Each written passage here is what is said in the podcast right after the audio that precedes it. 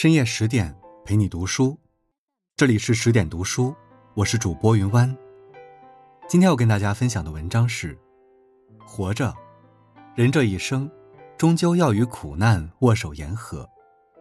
作者：唐唐。如果你也喜欢今天的文章，欢迎拉到文末给我们点个再看哦。一九九零年。余华偶然听到一首美国民歌《老黑奴》，歌中的老黑奴经历了一生的苦难，家人先后离他而去，而他却从不抱怨命运，从未失去勇气。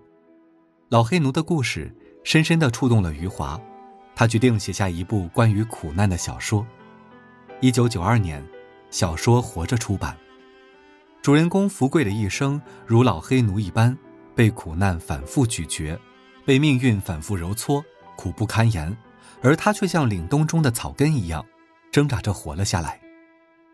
三十年过去，世界各地成千上万的读者走进福贵，为他的悲苦遭遇落泪，更被他强大的生命力折服。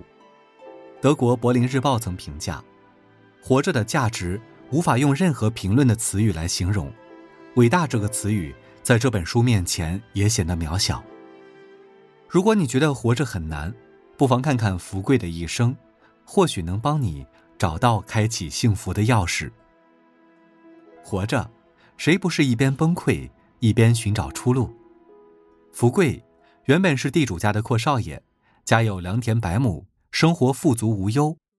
妻子家珍温柔贤惠，他们还有一个可爱的女儿凤霞。可年轻时的福贵整日沉迷赌博。没几年就将家产输了个精光，一家人被债主龙二从祖宅赶了出去，住进一个四面漏风的茅屋里。父亲被他活活气死，母亲愁得日夜哭泣，身怀六甲的家珍也被老丈人接走了。好端端的一个家，转眼间就像一个被砸破的瓦罐，碎得四分五裂。命运像水车的轮子一样旋转，昨天还是锦衣玉食的少爷。今天就沦为身无分文的穷光蛋。面对如今的惨状，福贵又恨又悔。他恨自己害了家人，后悔自己曾经的放荡。他像染上了瘟疫一样，整日瘫坐在茅屋前的地上，一会儿嚎啕大哭，一会儿唉声叹气。可悔恨改变不了现实。为了养活一家人，福贵不得不厚着脸皮走进曾经属于自己的老宅，低声下气地央求龙二。让他租了五亩地，这个从小到大养尊处优，连上学都要长工背着去的少爷，只能从头开始学习播种耕田。可是，连镰刀都不会用的他，不仅干活比别人慢得多，还经常砍伤脚、割破手。手割破了，脚砍伤了，他就在手上、脚上撒上一把泥，又接着干活。福贵自嘲说：“笨鸟先飞，我还得笨鸟多飞。”每天天不亮，他就开始下地干活。到了天黑，只要有月光，他还要继续下地干活。一天下来，他累得骨头都快散架了，挨到床就能睡着。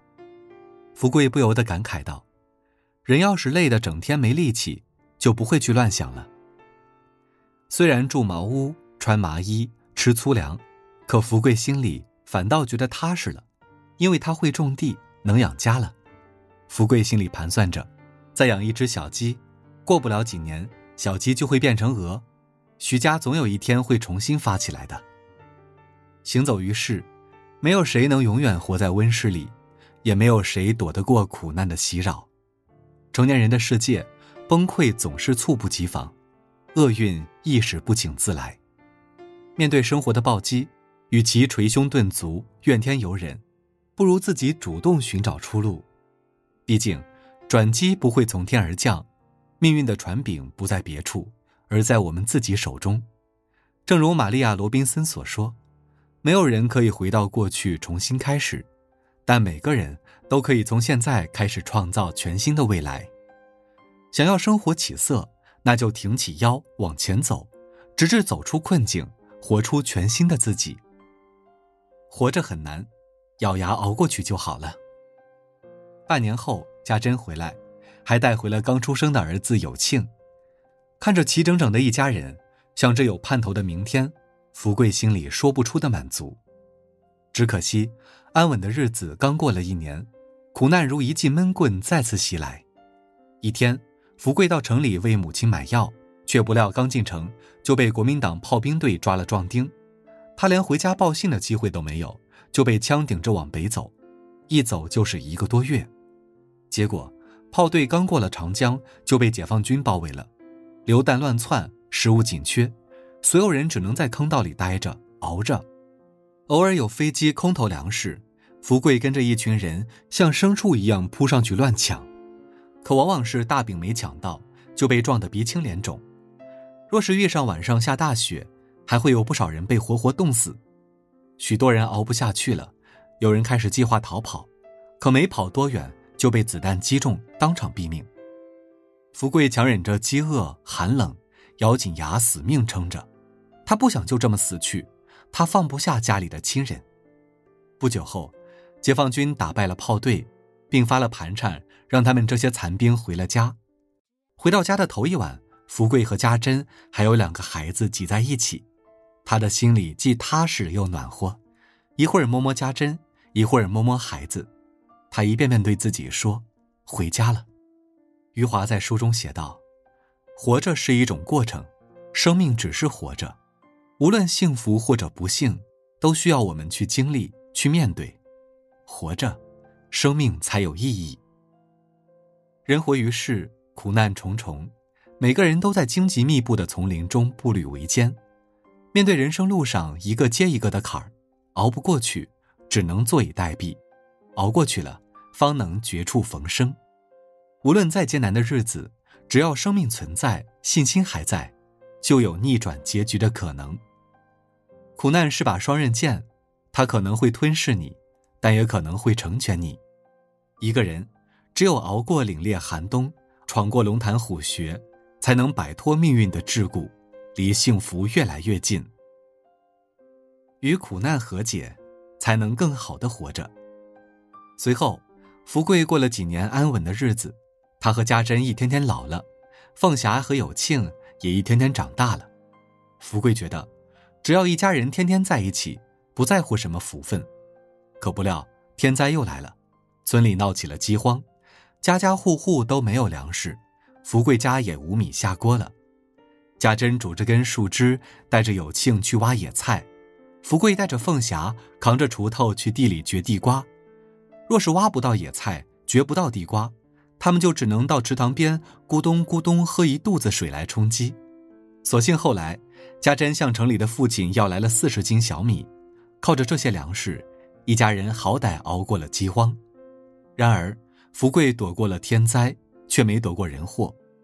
几年后，儿子有庆给县长夫人献血，被无良庸医活活抽死了。女儿凤霞嫁人后，因为生孩子难产死了。几个月后，家珍软骨病加重，也跟着一双女儿死去了。一个又一个苦难。如雪片般纷至沓来，一次又一次砸向福贵，让人不忍卒读。然而，苦难还远远没有结束。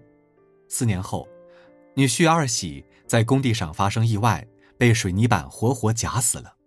最后，连唯一相依为命的外孙苦根也因吃多了豆子撑死了。从前，热热闹闹的一家人，最终只剩下福贵孑绝于世。细读福贵的一生，像一杯熬过头的苦茶，轻抿一口，便觉满口苦涩。在旁人眼里，福贵的一生是苦熬的一生，实在是凄惨而失败。然而，福贵自己却并没有活得悲悲戚戚，而是平静从容地过着每一天。他时常和外人讲起自己的故事，妻子的贤惠，儿女的懂事，还有外孙的顽皮。他还买了一头老牛。给他取名福贵，陪着自己下地干活。每天他都会对着福贵唠唠嗑。今天有庆二喜耕了一亩，家珍凤霞耕了也有七八分亩，苦根还小，都耕了半亩。你嘛，耕了多少我就不说了。话还得说回来，你年纪大了，能耕这么些田也是尽心尽力了。历经岁月的磨砺，福贵从任性走向韧性。饱经命运的鞭挞，却依然顽强的活着。记得高尔基曾经说过：“我相信，如果怀着愉快的心情谈起悲伤的事情，悲伤就会烟消云散。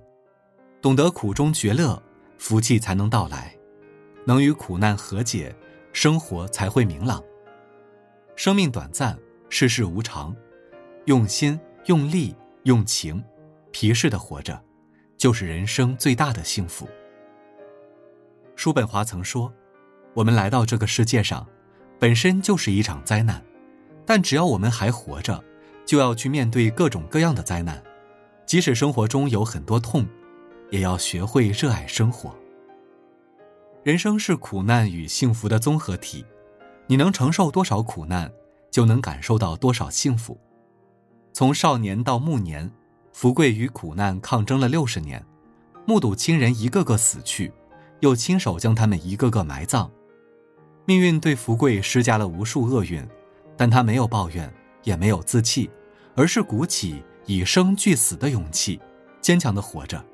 最终，他与苦难握手言和，也与命运和解。人这一生，没有比活着更难的事，也没有比活着更好的事了。不经挫折，何以修成正果？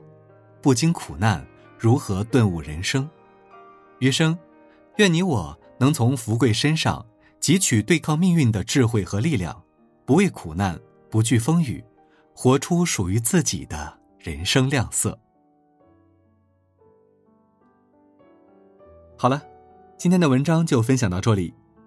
更多美文，请继续关注十点读书，也欢迎把我们推荐给你的朋友和家人，一起在阅读里成为更好的自己。我是云湾，祝你晚安，好梦。